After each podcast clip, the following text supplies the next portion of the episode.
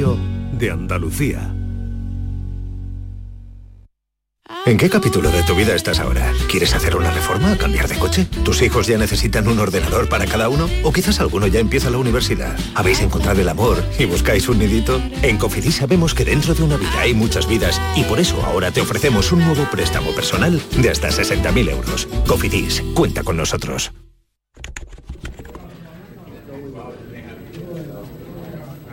Dicen que hay brecha, pero mi compañera de trabajo cobra lo mismo que yo. Las mujeres andaluzas cobran de media 5.000 euros menos que los hombres.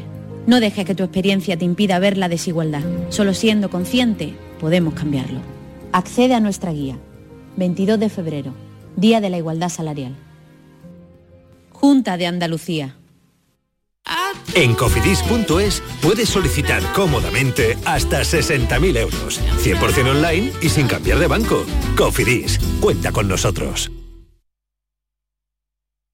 Canal Sur Radio, Sevilla. Ha sido un buen día, así que pides una pizza, metes la caja en el contenedor azul y su cartón se transforma en algo nuevo, como una caja de galletas de alguien que ha tenido un buen día, y recicla la caja y su cartón se transforma en algo nuevo, como una caja de galletas. Cuando reciclas, formas parte de un mundo que no deja de girar. Recicla más, mejor, siempre. Mancomunidad del Guadalquivir y Ecoembes. ¿Te está afectando la subida de la luz? Claro que sí. Por eso en Insolac Renovables instalamos paneles fotovoltaicos de autoconsumo con los que podrás generar tu propia electricidad. Y ahora, con la subvención del 40% de la Agencia Andaluza de la Energía, lo tienes mucho más fácil. Entra en insolacrenovables.com e infórmate de las ventajas que tiene el autoconsumo. Insolac, expertos en energías renovables desde 2005. Si necesitas un electrodoméstico, ¿por qué pagar de más en grandes superficies? Ven y paga de menos en Tiendas El Golpecito. Tus primeras marcas al mejor precio y una selección de productos con pequeños daños estéticos con descuento adicional y tres años de garantía. Tiendas El Golpecito. Ahorra hasta el 50% en tus electrodomésticos. 954 100 193 y tiendaselgolpecito.es.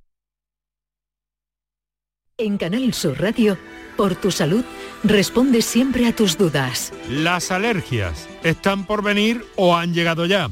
Esta tarde en el programa nos acercamos a la situación y conocemos las posibilidades de prevención y tratamiento de las alergias primaverales con los mejores especialistas en directo.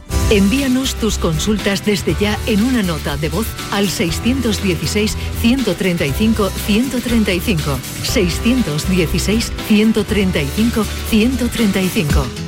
Por tu salud. De lunes a viernes, desde las 6 de la tarde, con Enrique Jesús Moreno. Súmate a Canal Sur Radio, la radio de Andalucía.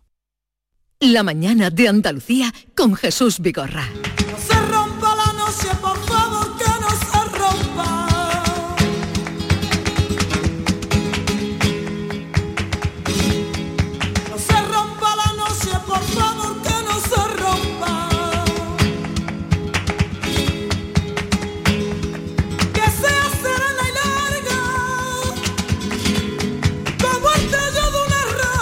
Hoy queremos hacer protagonista de nuestro tiempo de participación a Manuel Alejandro.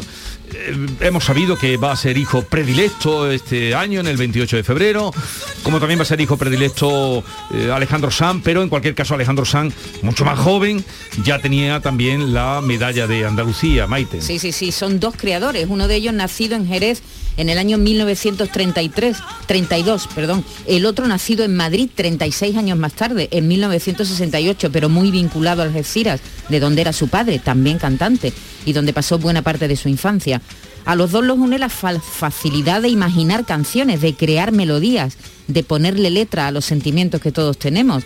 Manuel Alejandro y Alejandro Sanz han sido nombrados hijos predilectos de Andalucía, así que podremos verlos juntos el próximo lunes en el acto de entrega de las medallas. Manuel Alejandro es considerado el compositor vivo más grande en nuestra lengua, en español.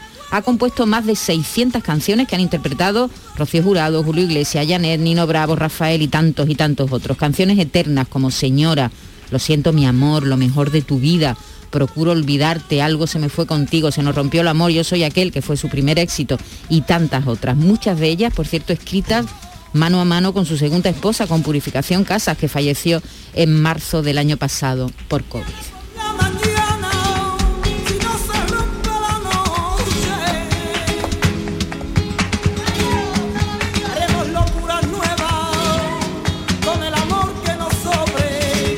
Y Alejandro Sanz ha publicado 13 discos de estudio desde su debut en el año 1991. Es el artista español con más reconocimientos internacionales y le debe su dedicación a la música a su relación con Paco de Lucía y su familia desde que era pequeño. Recordemos que su padre era de Algeciras, su madre de Alcalá de los Gazules. Ha compuesto canciones que ya forman parte de nuestra memoria sentimental. Y si fuera ella, amiga mía, el alma al aire, cuando nadie me ve, no es lo mismo, o corazón partido. Esta última apareció en el álbum Más en el año 1997 y ese es el disco más vendido en la historia de España que convirtió al artista en un ídolo de masas. ¿Quién me va a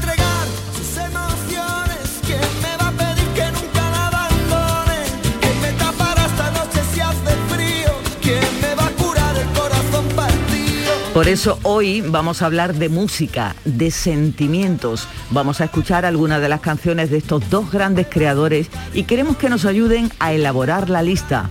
¿Cuál es su canción favorita de Manuel Alejandro y de Alejandro Sanz?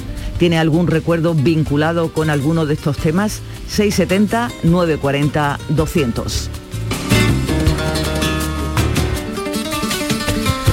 Pues ahí nos pueden dejar eh, eso, la canción favorita, 670, 940, 200, la que le trae más recuerdos, la que eh, han cantado, la que han bailado. En fin, esa es, eh, ese es el tema y esa es la propuesta que hacemos para la participación. Con Manuel Alejandro hemos hecho una cosa que eh, nos hemos ido a... Porque claro, uno podría pensar, si no conoce muy bien al artista, eh, que Manuel Alejandro componía, bueno, para artistas que ya tienen una edad, pero no, porque Manuel Alejandro ha sido rescatado, Jesús, por muchos jóvenes intérpretes que han hecho nuevas versiones de sus canciones de siempre. Eh, y, es lo que hemos hecho, con la selección que hemos hecho de temas de Manuel Alejandro, eh, hemos elegido mm, versiones, versiones, no las originales.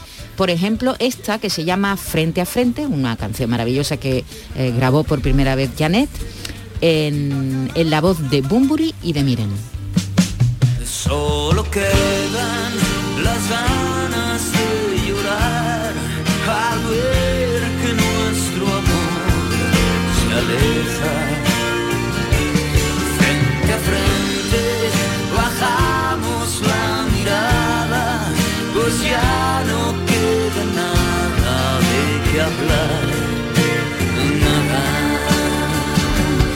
La, la misma de Yo soy rebelde es también de él, ¿no? Sí, claro, yo soy rebelde. sí, De- sí. de Janet. De Janet, sí, Yo creo sí, que hoy sí. mucha gente se va a enterar de canciones que están en nuestra banda sonora de nuestras vidas que no sabían que era de Manuel Alejandro. ¿eh? Bueno, ha compuesto tantas 600, ¿no? Lo hemos dicho, más de 600 canciones. Registradas, cuando habláis de Sí, sí, números son sí, las que sí, tienen sí. registradas.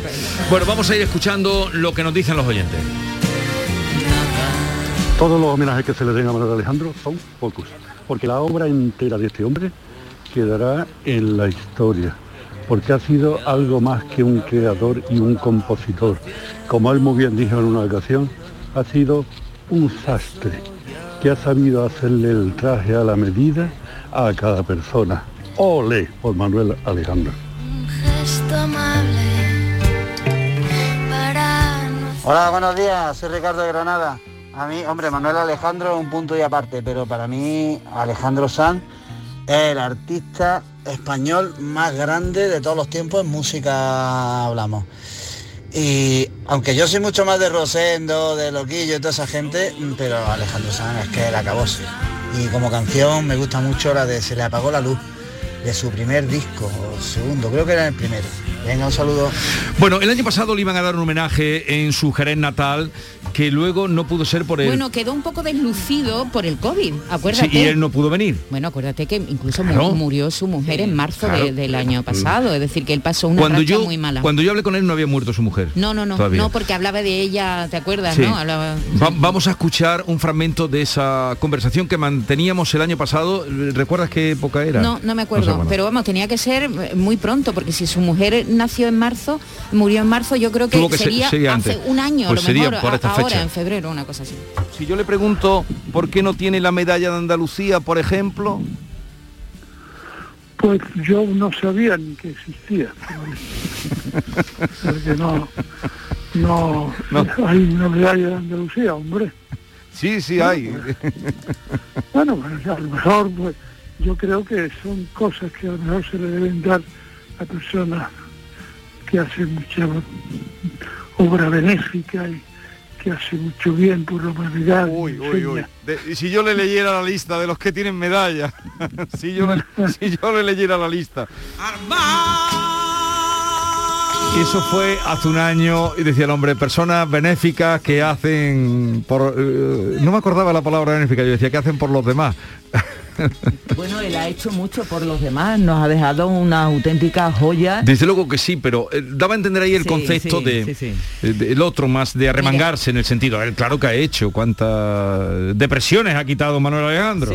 Hablábamos de, de artistas, jóvenes artistas y también artistas maravillosos como La Paquera de Jerez. Fíjate, La Paquera de Jerez hace esta versión de uno de los temas también míticos de, de Manuel Alejandro, Soñadores de España.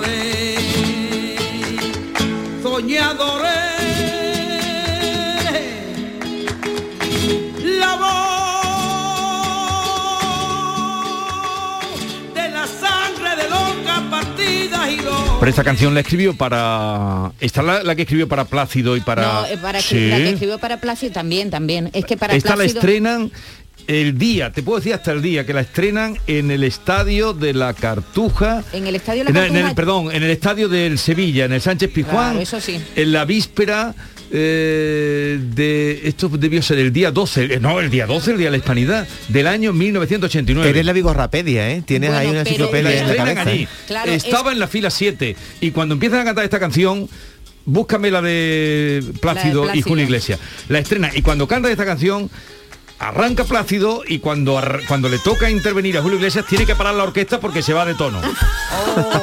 Esto no lo sabíais vosotras. No, yo eso no, me- no me acuerdo. Pero no que no tengo- sabéis vosotras esto. Porque no tengo tu memoria, perdona Pero que qué te diga. memoria, esto fue, esto fue que el hombre se equivocó, tampoco dijo, y le dijo Plácido Domingo con esa mm, ese buen hacer que él tenía, aunque ahora lo tengan como está, dijo, a ver, por favor, por favor, Manolo, Manolo, para, Manolo, porque estaba dirigiendo Manuel Alejandro, y dice, Manolo, Manolo, para, para Manolo, que, que vamos a aguantar. Bueno, él tuvo algún, algún momento también muy y entonces brillante. Julio Iglesias dijo, oh, en directo, porque lo estaba dando televisión española en directo. Y, y era, bueno, presentaron todo aquel disco cuando cantó Pues eso me lo tenías que haber dicho, hubiera sacado yo el, el- el corte. Estará, sí, es Pues posible claro que está, todo está, todo está. La que también le sacó a Plácido fue la de Sevilla, ¿no? Exactamente. Sevilla, me- el creía que tú te confundías con esa. Ese mismo día, ese mismo día también cantó Sevilla. Claro, Sevilla Sí, la sí, sí. estrenó en, el- en la inauguración del Estadio Olímpico, eh, Plácido Domingo. Eh, Allí la cantó y eh, eh, jun- juntos cantaban esa de Soñadores. Soñadores, Soñadores de de España. Soñadores de España. Y al otro allí, el pobre Julio Iglesias, agarró el micrófono como el pintor a la brocha cuando se le cae la escalera. Era que te- aquello. que te Pero- pongan a cantar los de Plácido Pero lo, arregló enseguida, o sea, nada más empezar, dijo, Manolo, Manolo, para, que vamos a encauzar esto. y luego ya lo, lo hicieron bien, claro. Luego ya Julio Iglesias dijo que había dormido poco, al día siguiente los periódicos, porque claro, hicieron también saña. Entonces que, que había, que había tenido fiebre y todo aquello, pero se fue completamente Esta de... es, ¿no? Esta es la original. azul de Picasso y la luz de infinitos pintores, soñadores, la voz de la sangre de Lorca partida girones, soñadores, La fe de Teresa, la de tanto Quijote. Oye, ¿qué te ha Buenos escrito? Ah, perdón, perdón. Sí. ¿Qué te ha escrito el peluquero de Plácido Domingo? No me lo puedo creer. a ver qué te dice el, el peluquero de Plácido Domingo. Eduardo Nare, que es un buen amigo peluquero mm, que corta estupendamente y que siempre escucha La Mañana Andalucía, que es un seguidor bien, de, de. Jesús Vigorra, y me dice, ese día yo fui el peluquero de Plácido Domingo y estuve todo el día con él. Ay, no me extraña, si lleva esos pelos que lleva, estupendo. un beso, Eduardo. Buenos días, Jesús y compañía. Pues a mí me gustaba Alejandro Sanz mucho. Y una de las canciones que más me ha gustado siempre y me sigue gustando es Cuando nadie me ve. Puedo ser o no ser. Cuando nadie me ve, Pongo el mundo al revés cuando nadie me ve, no me limita la piel. Saludito.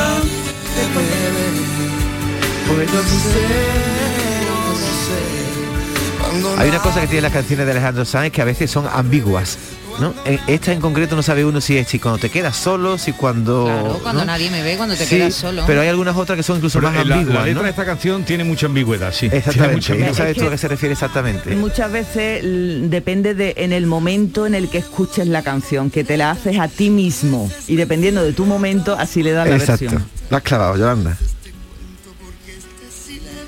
Es que a veces soy tuyo y a veces el viento.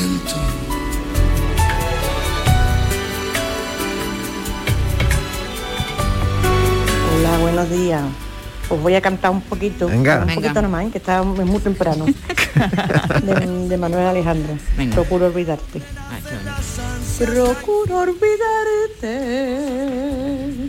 siguiendo la ruta de un pájaro herido. Procuro alejarme de aquellos lugares donde nos quisimos. Me enredo en amores, sin pena ni fuerza por ver si te olvido. Y llega la noche y de nuevo comprendo que te necesito. Procuro olvidarte. Venga, que tengáis buen día. Siguiendo la ruta de un No, pero entonaba muy bien, ¿eh? Muy bien, sí. Muchas gracias. ¿Cuánta gente ha versionado esta, esta canción? ¿eh? de aquellos lugares donde nos quisimos. Enredo en amores. Esta es la gran dama de la canción, ¿no? María Dolores Pradera. Sí, sí, sí. En realidad esta canción la estrena, no se estrenó en España, procuro olvidarte. Se estrenó eh, por un cantautor de Nicaragua que se llama Hernán- Hernaldo Zúñiga. Y de hecho tú pones procuro olvidarte y el primero que te sale en las búsquedas es eh, Hernaldo Zúñiga. También la cantó muy bonita Simone. Sí, Sí, sí, sí, Simón sí. hizo una versión preciosa de un disco que hizo en español. Exacto. Un disco que, eh, estupendo. En ese concierto, no recordaba ahora, pero eh, estaba también prevista la actuación de eh, Paco de Lucía que a última hora llamó por teléfono y dijo que tenía la mano lesionada y que no estaría, mandó un certificado médico y no, eh, fue un grandísimo concierto en las vísperas de, del 92, porque querían, esta canción, la de Sevilla sobre todo, querían hacerla en himno, pero claro, el pueblo elige lo que hace himno y lo que no lo hace, ¿no? Pues claro. Querían que fuera un poco la Granada de, de Sevilla, esa era la idea. Eso tú comes rabito de pasa, porque algunas veces dices cosas que pasaron hace treinta y tantos años, como has comentado antes, No, ¿tú cómo tiene tienes más, esa memoria? de- desgraciadamente tiene más de 30 años, porque estaba allí, fila 7. Claro, hombre. Fila 7, estaba en la fila Bueno, 7. cuando Delante de mí allí- estaba Antonio Burgos, que al día siguiente se despachó a gusto también. Buenos días, Jesús y compañía. Soy Rocío de Sevilla. Pues tanto como de Manuel Alejandro como de Alejandro Sanz es dificilísimo quedarse con una canción. Pero bueno, por toquecito yo me quedo con el corazón partido de Alejandro Sanz, que fue testigo del primer beso entre mi marido y yo, con lo cual la tengo ahí grabadita. Mira, Venga, un besito para Escúchame, que voy a, voy a contar esto que te Besito. tiene gracioso. Se presentó, ahora me voy acordando de cosas, estoy leyendo ya, ¿eh? Se presentó como el concierto del año. Eh, Ese concierto del que yo os hablo, lo dio Televisión Española en directo. Eh, era la actuación conjunta por primera vez de los más importantes eh, cantantes españoles que había, pues el tal. La orquesta estaba formada por 80 profesores. Abrió el concierto interpretando Carmen. Bueno, Leo, me salto eso, ¿no? Eh, Plácido Domingo hizo una primera parte recital lírico. Cuando apareció Julio Iglesias en el escenario ante una atronadora ovación del público y comenzó junto a Plácido Domingo a cantar el tema Soñadores de España, este tuvo que interrumpir a Manuel Alejandro que dirigía la y Julio Iglesias dijo hay mucho ruido y me he equivocado. Inmediatamente después ambos repetirían la canción ante el entusiasmo del público por ver a sus ídolos juntos. Eh, en fin, que. Y luego la segunda parte era ya Julio Iglesias solo haciendo su concierto. O sea, primero hizo una parte lírica con una mm, soprano que era eh, eh, Julieta. Que se me ha todo. Julieta Jones, creo que era negra, buenísima, eh, hizo lírico, luego cantaron los dos juntos la canción y luego siguió Julio, Julio Iglesias Iglesias, con ¿no? su repertorio. Pero, ¿ves? O sea que... Oye, me sube bien un poquito el corazón partido, sí, ¿no? sí, por favor. Venga. Venga. ese besito que se dio con su novio. Oye, Es una canción triste, ¿eh? Yo, yo he llorado con esta canción, ¿eh? ¿Por qué? Cuando me, me tocaron el corazón, eh, eh, con mi nuca eh, eh, pegar un cristal, yo, yo llorando. Yo, yo- esta canción la tengo yo muy metida en el alma. Sí, sí, todos tenemos canciones, ¿no? Que ocurren en momentos sí. concretos de nuestras vidas y te tocan el alma, ¿Porque ¿no? te dejó una chavala o qué? Sí, la dejé yo, pero me dio pena dejarla. Ah, amigo, amigo. Bueno, pues esta canción fue la que el- la que lanza este álbum entero, porque el álbum estaba lleno de, de temas. Tuvo un montón de singles, sí. Y mm, vendió, bueno, el, el álbum que más mm, más vendido en español. Es, Más. es más. El álbum. Y de hecho, hace unos años él cumplió, celebró el 20 aniversario de la publicación de este disco, que fue en el año 1997 con un concierto, ¿os acordáis? Sí. Hizo un concierto, en- creo que en Toledo. Mm, y, bueno. y, bueno, reunió un montón de músicos y sí, muy bien, un disco ¿Quién perfecto. me va a decir que nunca me abandone? Esta noche se hace frío, que me tapura el corazón partido, quien llenará La caderas canción. este enero. Una de las que más me gusta, eh, que sabe nadie. Creo que es de Manuel Alejandro y, de- y la que canta Rafael. Y me gusta cuando la canta Rafael. Que sabe nadie lo que me gusta o no me gusta en este mundo. Que sabe nadie lo que prefiero no prefiero en el amor. Que sabe nadie, que sabe nadie, que sabe nadie. Qué maravilla. Esta canción la grabó Rafael en el año 1981. Ay, perdón, os iba a preguntar el año. Porque, Pues ya no. porque- ya no. Eh, Oye, en pero- carne viva se llamaba este álbum, se llama este Pero álbum. las hay más antiguas, ¿no? Porque a, Sí. a Marisol, háblame del mar marinero, esa tiene que ser más antigua que incluso la de Rafael, ¿no? Bueno, es que no, no, no. No, La- las de Rafael fueron, diremos, sus primeros éxitos. Eh, Yo soy aquel fue su primer éxito. Y eso se cuenta muy bien en Rafaelistas, eh, Rafaelista o Rafaelismo, no sé cómo se llama el documental, me lo, me lo tragué el otro día, eh, que eh, cuentan la relación tan estrecha durante años que mantuvieron el representante de Rafael, Rafael y Manuel Alejandro. Eran como un trío que iban por ahí, hicieron una gira, la primera gira sí que hizo por toda España Rafael, se llamó la gira del hambre. Pasaron más hambre que... que, que- ¿Ah, sí? sí, sí, sí, Pero ese título no le pondrían. No, hombre. Sería eh, La- eh, el- el subtítulo. Exactamente, la gira del hambre alquilaron un autobús y se iban por ahí por los pueblos, no llenaban, Rafael era prácticamente Sí. un desconocido, Desconocido. o no eran muy conocidos y entonces pasaron realmente hambre. Y, y se cuenta muy bien en ese documental la relación tan estrecha entre los tres. Bueno, una, un, un testimonio más y cambiamos ya de tercio. Buenos días desde Jerez. Pues el corazón partido, partido, partido, vamos. Vaya dos pedazos de autores que me habéis puesto. No sabría cuál escoger, pero por la tierra, aunque Alejandro Sanz se considere el gaditano, me quedo con mi Manuel Alejandro. Pues eh, nuestra enhorabuena, desde luego, ya veremos si puede venir a recoger el- esta distinción el, el próximo lunes, día 28. Por cierto que hoy eh, sabremos el resto de medallas Claro. que se darán a conocer. No sé si antes del Consejo de Gobierno o después. No sé si entre los medallistas habrá algún cantante, pero a mí me encantaría que el himno de Andalucía lo cantara Alejandro. Eso me encantaría. No, lo cantará. Es lo que estaba ocurriendo últimamente. Sí, ¿no? Lo que Por los- cierto, hay una canción de Alejandro Sánchez de, es de es, lo que está, es lo que está ocurriendo a pesar de que el año pasado mm, Rafael ahí dio la nota cuando cantó el himno. No lo cantó muy bien, ¿no? ¿O ¿Qué? ¿Qué pasó? No me acuerdo. Pero no lo viste. Sí, recuerdo que pasó algo, pero que no tuvo Pero mucha que había ensayado poco. memoria tú de Vigorra? Que había ensayado poco, pero eso es del año pasado, mujer, eh, cuando había ensayado poco, poco, A mí me- poco. me gustó mucho cuando lo cantó India Martínez. Ha habido dos o tres. Estrella Morente también lo cantó. Estrella. Eh. Bueno, eh, cambiamos de tercio porque hoy es tiempo para la cultura, también eh, deseada con Carmen Camacho y Alfredo Valenzuela. Estamos en un momento. Esta mañana oigas de mi boca, vaya usted con Dios. La mañana de Andalucía con Jesús Vigorra.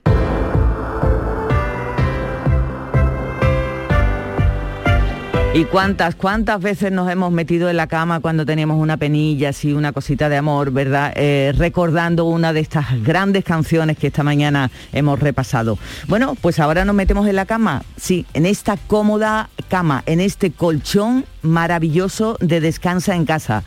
Te, eh, te, digo un consejo, bueno, pues yo que tú directamente marcaba el teléfono gratuito que disponen 900-670-290. ¿Por qué? Pues porque están celebrando por todo lo alto el mes de los enamorados. Así que ahora por comprar tu nuevo colchón de matrimonio, hecho a medida, a tu gusto, según tu peso, tu edad y tu actividad física, que lleva tejido Fresh Red, que es para estabilizar tu temperatura corporal mientras duerme, te lo encuentras eh, con un 50% de descuento. Vaya que sí, tal como has oído, un 50% de descuento. Llama al teléfono gratuito 900-670-290 y un grupo de profesionales te asesorarán qué colchón necesitas sin ningún tipo de compromiso. Así que ahora por comprar en el mes del amor tu nuevo colchón de, matrimonio personalizado, Descansa en casa te regala otros dos colchones individuales también personalizados. Pero aquí no acaba esta súper oferta, porque para que descanses como te mereces, Descansa en casa también te regala las almohadas de las mismas medidas que tus colchones en viscoelástica de gran calidad. Además, si eres una de las 50 primeras llamadas, también te regalan un aspirador inalámbrico ciclónico de gran autonomía con batería de litio. Una oferta maravillosa. Llama, llama ya al teléfono gratuito 900-670-290. No lo dejes para más tarde. Cambia tu viejo colchón por uno nuevo con un 50% de descuento y llévate gratis dos colchones individuales, las almohadas de viscoelástica y un aspirador inalámbrico. Llama e infórmate 900-670-290 y compruébalo 900-670-290. Celebra el mes del amor con Descansa en casa. La mesa de siempre. A la calita de siempre. La cabaña de siempre. Las butacas de siempre. La ruta de siempre. Para regalo como siempre.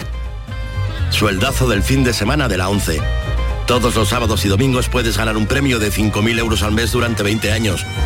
Más 300.000 al contado. Bien, acostúmbrate. A todos los que jugáis a la 11, bien jugado. Juega responsablemente y solo si eres mayor de edad. Había una vez un barquito chiquitito. Había una vez unas vacaciones únicas y había un momento único para reservar. Ahora, reserva ya tu crucero en la semana del crucero de viajes del corte inglés por solo 60 euros, pagando en seis meses y sin gastos de cancelación. Además, con el programa Confianza incluida, tu viaje con total tranquilidad. Financiación ofrecida por Financiera el Corte Inglés y sujeta a su aprobación. Consulta condiciones en viajeselcorteinglés.es.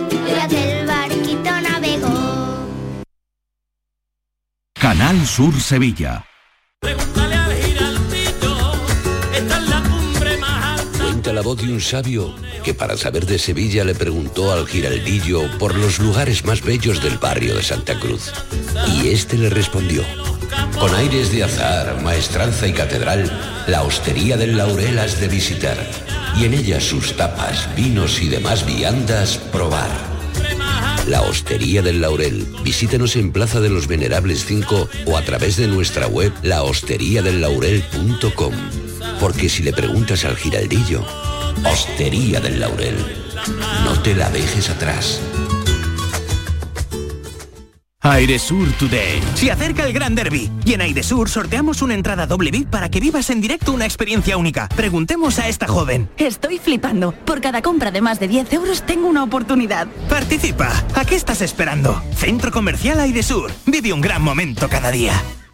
Marpedental, centro de odontología avanzada dirigido por el doctor Miguel Marrufo, clínica de referencia en Sevilla desde hace más de 10 años gracias a su tecnología, calidad y grupo humano. Recuerda que un día sin sonreír es un día perdido. Marpedental, donde tú eres la prioridad. Más info en marpedental.com. Cada noche, de lunes a jueves, tienes una cita a la que no puedes faltar. Conmigo, en Canal Sur Radio, en el programa del Yuyu, porque siempre hay que ver el lado amable de la vida. Y de eso, ya sabes, que sé un rato. El programa del Yuyu. Te espero de lunes a jueves a las 10 de la noche. Quédate en Canal Sur Radio, la radio de Andalucía.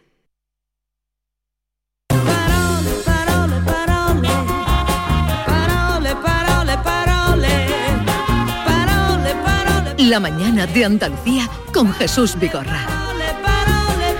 Y con Carmen Camacho, buenos días. Muy buenos días. Y Alfredo Valenzuela, buenos días. Atenienses. Buenos días. De atenienses todos, buenos días. Ateniense. Buenos días. Eh, Atenienses, librepensadores, contribuyentes todos. ha querido el calendario que hoy, eh, el día que dedicamos así, bueno, todos los días la cultura está muy presente, pero con con más continuidad, eh, sea el aniversario de la muerte de Antonio Machado, tal día como Exacto. hoy, hace 83, 83 años. años. Nuestro Antonio mañana, Machado. mañana y pasado se celebra una jornada en el Ateneo Sevilla sobre los hermanos Machado, su última obra de teatro, bueno, última, última en publicarse porque permaneció inédita. ¿Cuál la, fue? La diosa razón. La última que han rescatado. Vale. Pues traigo para hoy- un otro filólogo que me tiene que me tiene que perdonar, no recuerdo el nombre. Os dejo aquí, por tanto, el último, el último verso que le encontraron a Antonio Machado, ese alejandrino que decía estos días azules y este sol de la infancia, porque precisamente 83 años después podemos decir estos días azules y este sol de la infancia, ¿no? Ahora mismo. Lástima que no cayera alguna gota Mm. de agua también. Ajola, ajola. Bueno, pues vamos, vamos con, con lo nuestro, ¿no? Vamos con, la- con las palabras porque hoy quiero dedicar nuestra sección a una de las cosas que más me gustan de ellas, de las palabras, el origen de las mismas, o lo que es lo mismo, la etimología, ¿verdad? Se llama así a aquello que estudia, ¿no? La- la- el origen de las palabras. Así que vamos allá, al origen.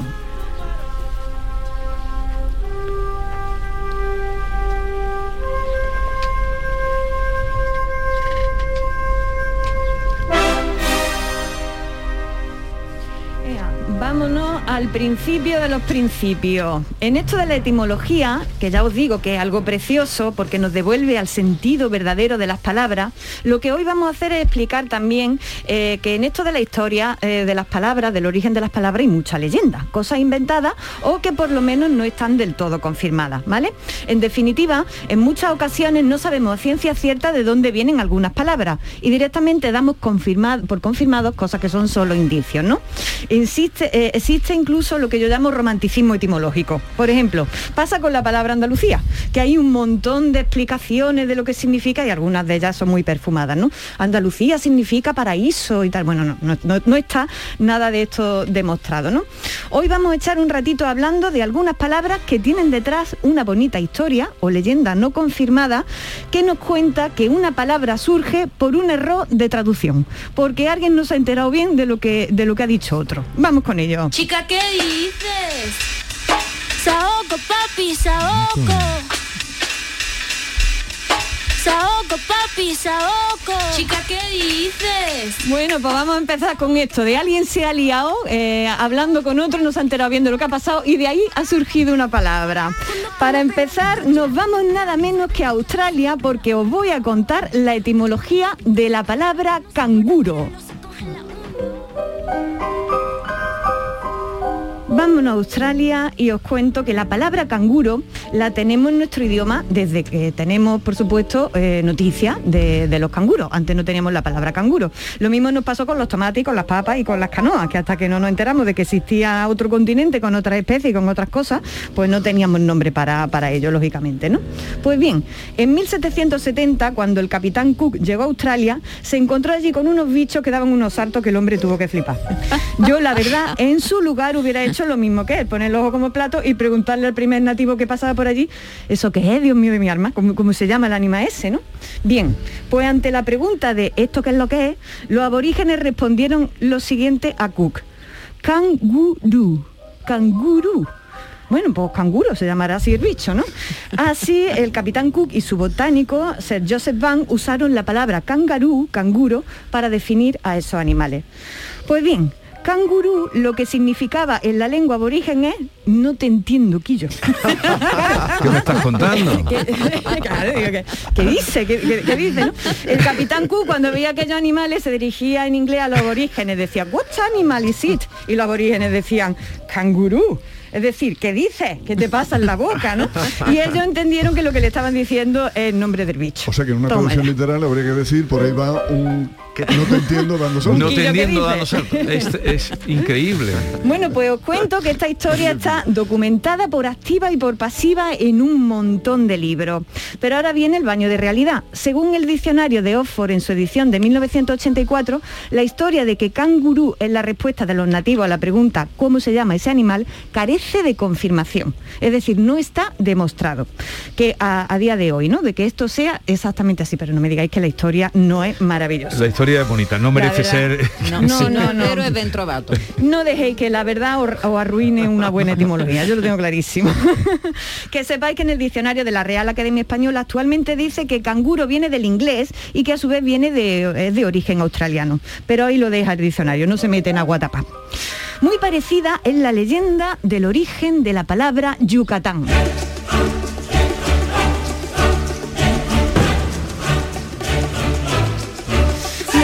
Vámonos para México. Dicen que durante la conquista de América un español le preguntó a un indígena cómo se llamaba aquel lugar y el indígena contestó Uyucatán, que significa en maya Cuchi cómo habla. ¿no? Otra lo mismo, ¿no? Lo mismo, lo mismo, lo mismo que pasó con el canguro le pasó. dice- dice, raro el paso. anda, anda como habla este, ¿no?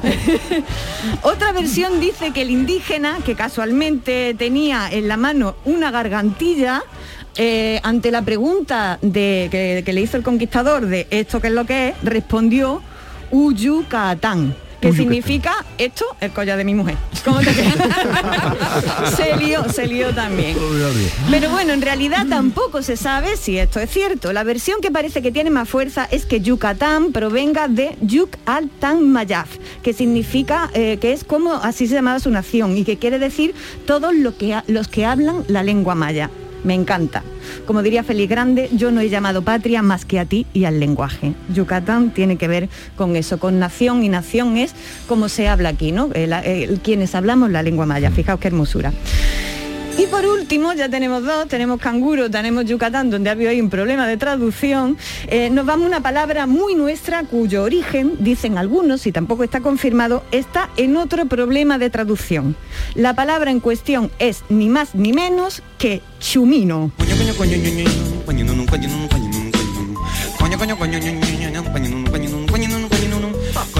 Bueno, pues vamos a ver, ya sabéis lo que significa chumino y si no aquí en la, en la música estamos dando pistas.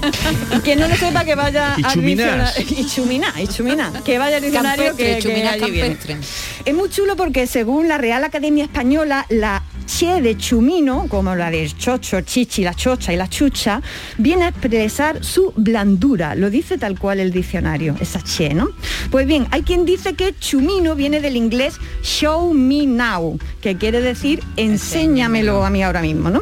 Según cuenta la leyenda, lo que... Se lo he oído yo. sí. Sí, sí, Sí, es, sí, sí. es maravillosa, ¿no? Mu- Eh, Muéstrate. según cuenta la leyenda, era lo que antiguamente decían los marineros ingleses al llegar al puerto de Cádiz, donde las prostitutas iban por allí a darse una vuelta a ver si hacían negocio y exponían allí su encanto ante los marineros. Ellas pasaban por allí, se daban su garbeito y decían los inglesitos, show me now, show me now, now, señalando con el dedo las bajeras de las chicas, claro. Entonces, de ahí dedujeron que show me now, show me now, show me now, es como se llama en inglés a chumino, ¿no?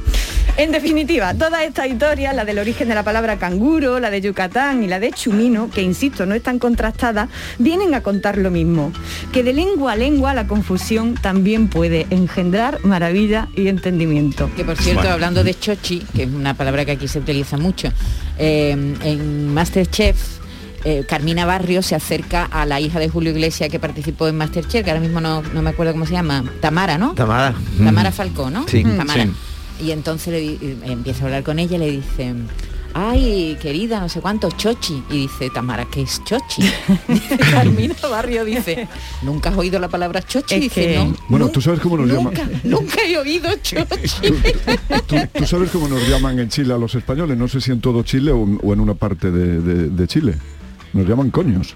Sí. Llegó una amiga mía allí a ver a su padre después de años de separación y la vecina la saludó diciendo, hombre, qué alegría, ya somos tres coños en la, ca- en la casa, ¿no? Entonces, Sí, ¿y eso por qué? Porque, Pues no lo sé, porque no le decimos- porque Una cosa muy- una cosa muy popular, en tal muchos- vez sea porque sí, estamos claro. todo el día Sí, con, tal con En muchos países de Latinoamérica no, no se dice no se dice Bueno, coño, pues, ¿eh? pues, sí, no, no, Eh, pues, en Colombia, por ejemplo, lo ven muy raro, ¿no? Sí, sí, no, pues No, no, y además a, lo- a los españoles, no al propiamente dicho. Sí, sí, no sí. al propiamente dicho. ¿no? Sí, Es sí, como sí. un apodo, un sobrenombre. Ah, fíjate.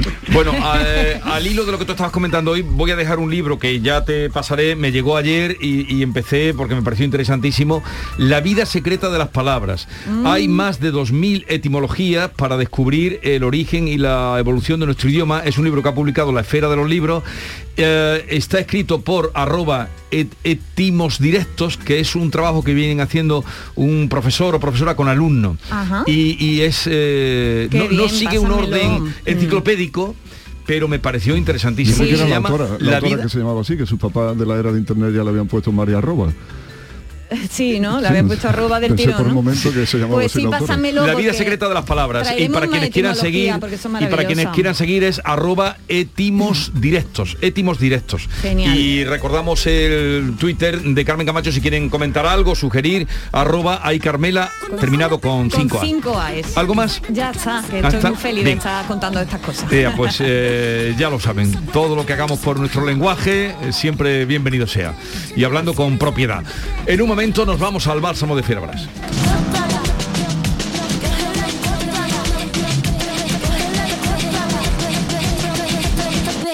La mañana de Andalucía.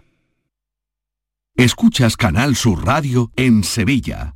Bienvenidos a Sacaba. Mil metros de electrodomésticos con primeras marcas. Grupos Whirlpool, Bosch y Electrolux. Frigoríficos, lavadoras, hornos, vitros. ¿Quieres más? Aires acondicionados, aspiradoras, pequeños electrodomésticos. Y financiamos en 12 o 20 meses sin intereses solo tú y Sacaba. Tu tienda de electrodomésticos en el Polígono Store en calle nivel 23. Ven a ver nuestra exposición y sus 25 años de experiencia. Sacaba. Es el momento de disfrutar de las rebajas del Centro Comercial Los Alcores. Ven y descubre las mejores ofertas en moda, complementos, hogar, ocio y restauración. Y pasa un momento inolvidable. Ven a visitarnos en Autovía A92 Salida 7, Alcalá de Guadaira. Centro Comercial Los Alcores. Mucho donde disfrutar. Marpedental, centro de odontología avanzada dirigido por el doctor Miguel Marrufo, clínica de referencia en Sevilla desde hace más de 10 años gracias a su tecnología, calidad y grupo humano. Recuerda que un día sin sonreír es un día perdido. Marpedental, donde tú eres la prioridad. Más info en marpedental.com.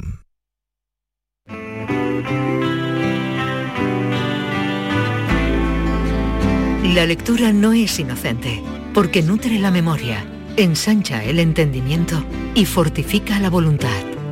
También construye criterios, alumbra ideas y propicia la reflexión. La lectura es un bálsamo con múltiples propiedades y por eso Alfredo Valenzuela nos lleva al Bálsamo de Fierabras. Adelante Alfredo, te escuchamos. eh, veo que hoy traes varios títulos, en fin, que hoy es una no es un libro solo del que del que Bueno, vas a hablar. Se nos agolpa, se nos agolpa el, el trabajo, el trabajo y, y la, y la afición y la devoción. Y algunos los tengo a medio leer como este, que además eh, es por culpa tuya, que yo creo que tú vas más avanzado, pero yo es que lo recibí ayer, entonces he hecho lo que he podido. Pero mira, antes de entrar en ese en harina de otro costal, eh, quería yo recomendar una novela tan breve como entusiasta y encarecidamente. Además está muy de actualidad esta novela que se titula Laurus y es de un, de un ruso que se llama Eugeni Vodolazkin. Está hecha por la editorial Armenia o Armaenia, que es una editorial independiente y pequeña y relativamente joven, pero que hace auténticas maravillas como esta y traduce literatura extranjera de la que no se suelen ocupar el resto de las editoriales, o al menos las grandes editoriales. Laurus, le decía yo antes a Maite, estoy seguro de que va a ser un libro que le va a entusiasmar a ella, porque ya nos vamos conociendo los gustos lectores, y es, eh, siendo una novela histórica, es todo lo contrario, a lo que hemos terminado entendiendo Sí, por novela novela, histórica. histórica, que es un género que estaréis conmigo, pues que se ha ido, yo no sé si, si como el banderillero aquel de Belmonte que terminó de gobernador civil degenerando, pues la Se ha ido devaluando. En los últimos tiempos ha ido degenerando un poco y donde quedan aquellas obras de Humberto Eco o aquellas cosas tan entretenidas con las que uno se aparecía a un mundo asombroso, pues como era el pasado. Y, y esta novela pues tiene, tiene mucho de eso sin ser una novela tan fácil de leer como el resto de las novelas históricas, es una cosa apasionante y que además te atrapa. Digo que está muy de actualidad porque mañana jueves en Granada Eugenio Bodolazkin la presenta en conversación con Antonio Muñoz Molina. Y pasado mañana jueves en el Centro Ruso de Málaga el, el autor pues pre- presenta su novela y, y habla de ella. Diré brevemente, porque las novelas tampoco hay que destriparlas, que transcurre en plena Edad Media. Aunque la fecha sea finales del siglo XV y eso se nos antoje a nosotros el Renacimiento, eh, la novela arranca de la Rusia más profunda y cuenta la historia de un joven huérfano que criado con su abuelo, que es el curandero de la tribu, llamado de la aldea, aprende los secretos de las, de las plantas. Pero esos secretos no son suficientes para salvar la vida de su amada porque Europa y Rusia está azotadísima por la peste en ese momento. Y por eso digo que es un que viene muy bien leerla ahora con el asunto del coronavirus que hay muchos pasajes en los que te traen a la actualidad. Incluso el narrador se toma se toma la libertad de hablar en la, en- en- en la- en la acción de la novela de que esto es así ahora, pero eso no lo sabrá, no lo hubiera sabido si hubiera vivido en el siglo XX, dice, o sea que hace incluso algunos guiños a la, a la más, a la más plena actualidad. Entonces, este chico, eh, abrumado o frustrado porque su poca ciencia no le da para salvar a la persona que él ama, pues se tira a recorrer eh, Europa. Y yo solo diré, por ejemplo, que quien lea la novela pues sabrá cómo se atravesaban, por ejemplo, los Alpes en una caravana, en una caravana medieval. O sea, tiene pasajes o cómo funcionaban los bandidos y los peajes y tiene, tiene unos pasajes de verdad absolutamente extraordinarios. Y Título- dicho lo cual, Laurus, Laurus, que es el nombre Sí. de uno de los personajes, de Eugeni Bodolazkin en la editorial Armenia. Te com- recomiendo tanto la, la novela como la gente que se pare y le eche un ojo a esa editorial, que puede que no sea de las más conocidas, pero que no va, no va a defraudar a nadie. Y luego, como, como, decía, como decía Umbral cuando no le publicaban un artículo, que él mandaba a otro, le dice un amigo, pero hombre, ¿para qué manda otro artículo a ese periódico si no está publicado de antes? Decía, pues para empujar. ¿No? Entonces mandaba ya los artículos para empujar. Pues entonces, nosotros sí que la, actualidad es que esta semana pasada de actualidad literaria ha sido, ha sido, ha sido riquísima. eh, porque nos han llegado las noticias otra vez de Chile de que la izquierda está cancelando a uno de sus mitos, que era Pablo Neruda, o sea que, la, la cultura de la cancelación no repara ya en fronteras ideológicas, sino que, que le llega al más pintado, ¿no? Aquello que decía Bertolt Brecht de vinieron por uno, vinieron por otro, vinieron por otro, y al final pues, han terminado viniendo por Pablo Neruda también. que no digo yo que puesto que yo no soy partidario de ninguna ninguna proceso inquisitorial de esos, pero que desde luego como persona era eh, uno de los primeros candidatos a ser eh, cancelado en cualquier ambiente, no ya familiar, sino con un sentido mínimo de la honradez. Eh, aparte, aparte de su literatura, estoy hablando solo de la persona.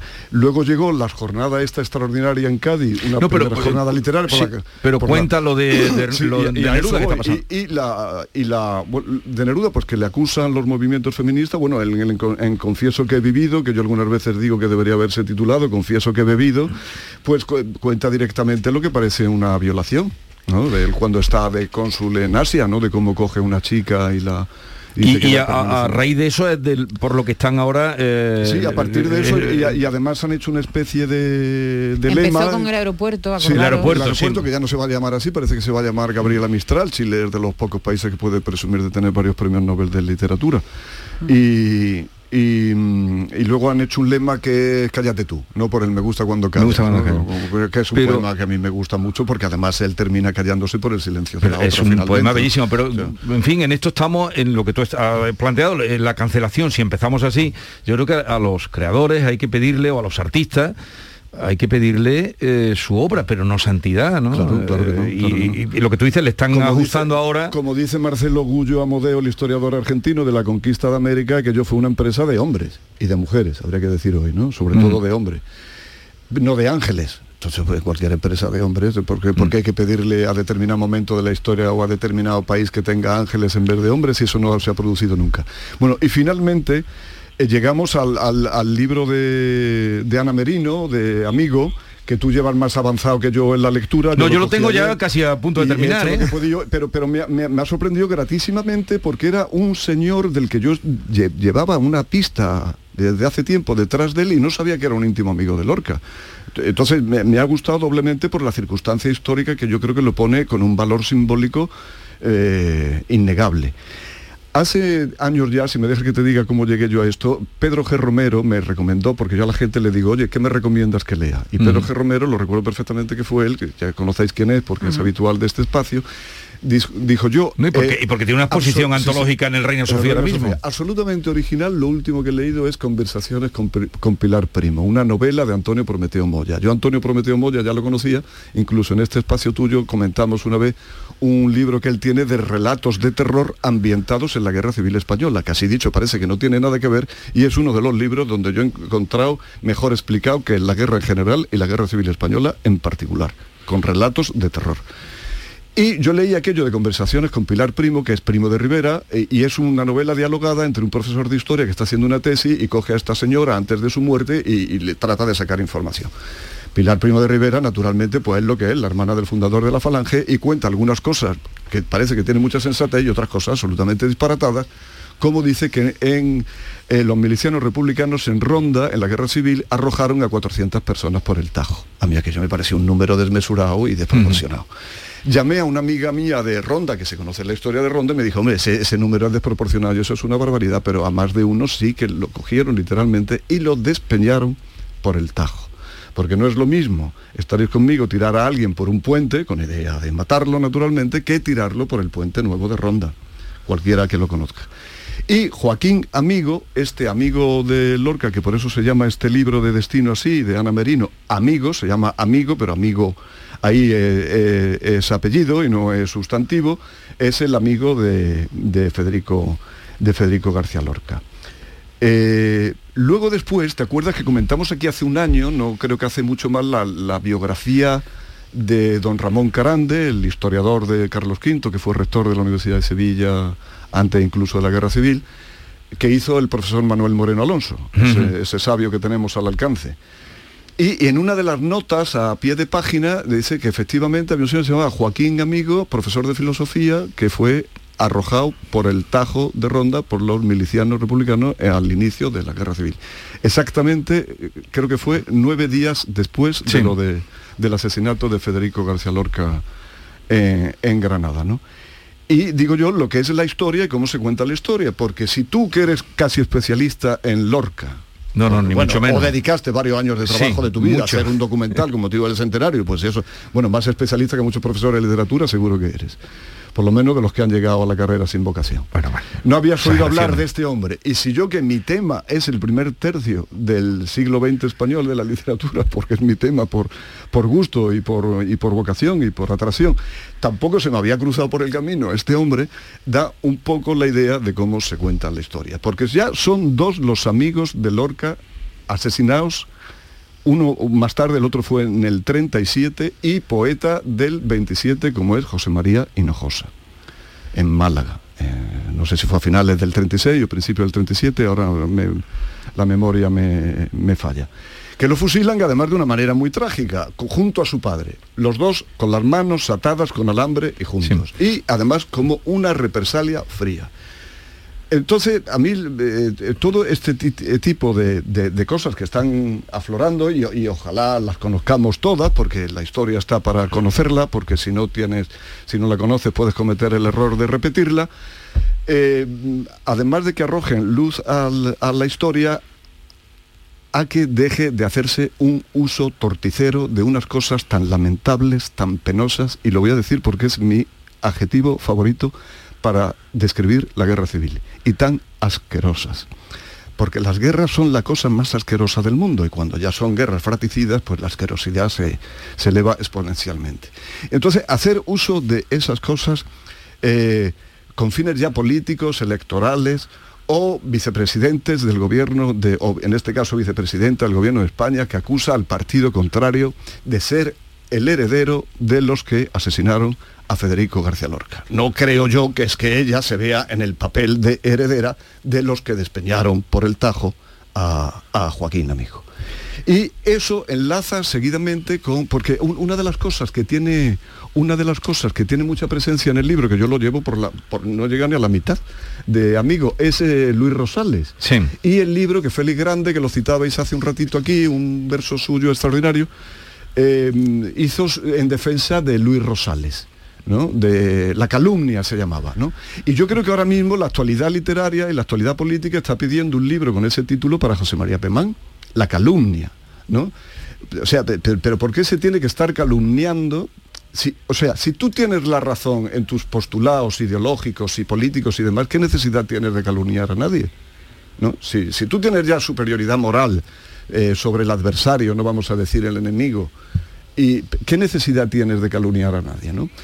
Eh, ayer mismo, ayer mismo, no Ya, voy- y no voy a decir terminando, nombre, no, termina. un poeta de la rama Pigi Progre en una de las emisoras de mayor audiencia del país comentó este libro, amigo, que Amigo, estamos sí, sí. aquí, y comentó todo menos que fue despeñado por el Tajo de Ronda. Es, es a mí me extraña muchísimo O sea, que, es que- es como que- que contar- esto, esto está más que comprobado es que, como que fue así. el cuento de Caperucita Exacto. sin el lobo. Pero nunca, y además era Entonces- amigo de verdad de Lorca porque las Sí, cartas sí, lo demuestran. cartas lo Y- a mí me ha extrañado me has, que nadie hasta ahora haya contado cómo murió eh, Joaquín Amigo. Bueno, llegamos a las 11 ya. Buen día.